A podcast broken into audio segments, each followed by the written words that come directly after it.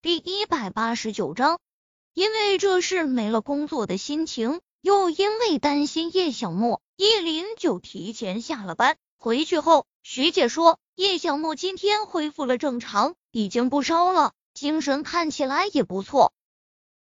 见他中午突然回来，徐姐也没多问，就去拖地了。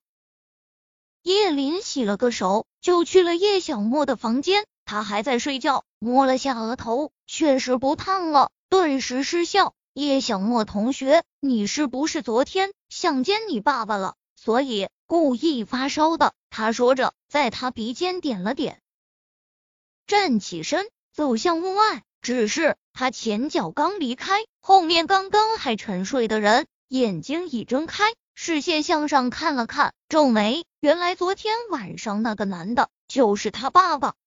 那他要不要帮帮这个妈妈呢？长得是不错，可是对叶林同学太不好。下午，武乐乐就给他打了电话，意思是中午来的那人已经走了，危机应该解除了。叶总，今天的客人已经在里面等您了。今天是艾米和楚雨洁的婚礼，他让武乐乐就安排了一个人化妆，换了工作服，戴着口罩，他走进了里面的工作室。进去后，就见那女人正在玩消消乐，看不清长相。您好，女士，我是叶林，今天负责给您化妆的。叶林将口罩拉至下巴处，面前的中年女人。倒是不似以往的那些客人来找他化妆，似乎都是为了看看众人传说中的人长什么样。他依旧视线落在他的手机上，也没有抬头，随手一挥，没要求，你就把我画的水灵点就可以了。水水灵点，叶林蹙眉打量了下面前这女士，不得不承认她保养的极好，风韵犹存，身材也极佳。可是再怎么好，那神态也可以看得出，至少也有五十左右的年龄了。他说没要求，又让他画得水灵点，这年龄水灵，这要求太高了，好不好？难怪刚刚那几个女人会以此来判断是否留下他了。见他半天没动静，那女人收了手上的手机，抬头看着叶林，怎么？有什么问题吗？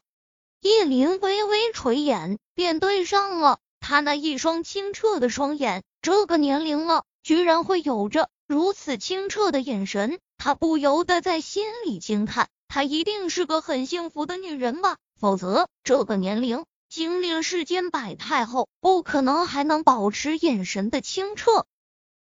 夫人，您一定是个特别幸福的人。心里想什么，他便说什么。这边对于他要求的“水灵”二字，也瞬间有了想法。打开化妆箱，收了脸上的笑意，便开始进入工作状态。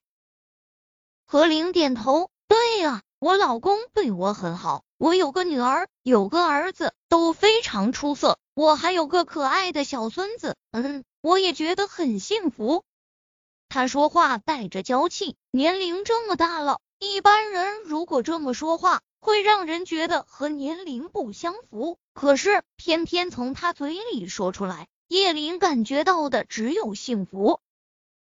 他五官长得非常标致，基本不需要怎么修饰，所以叶林便用接近眉色的眉粉填充了他眉毛之间的空隙，然后用浅棕色眼影为眼部妆容打底，最后蘸取了淡金色的眼影。在眼头提亮，光泽感强的眼影有着极好的减龄效果。接着睫毛、眼影，然后嘴唇上抹上透明的粉色唇彩，将她微卷的头发用夹板拉直，扎了个高马尾，虽少了几分雍容华贵，却多了几分朝气。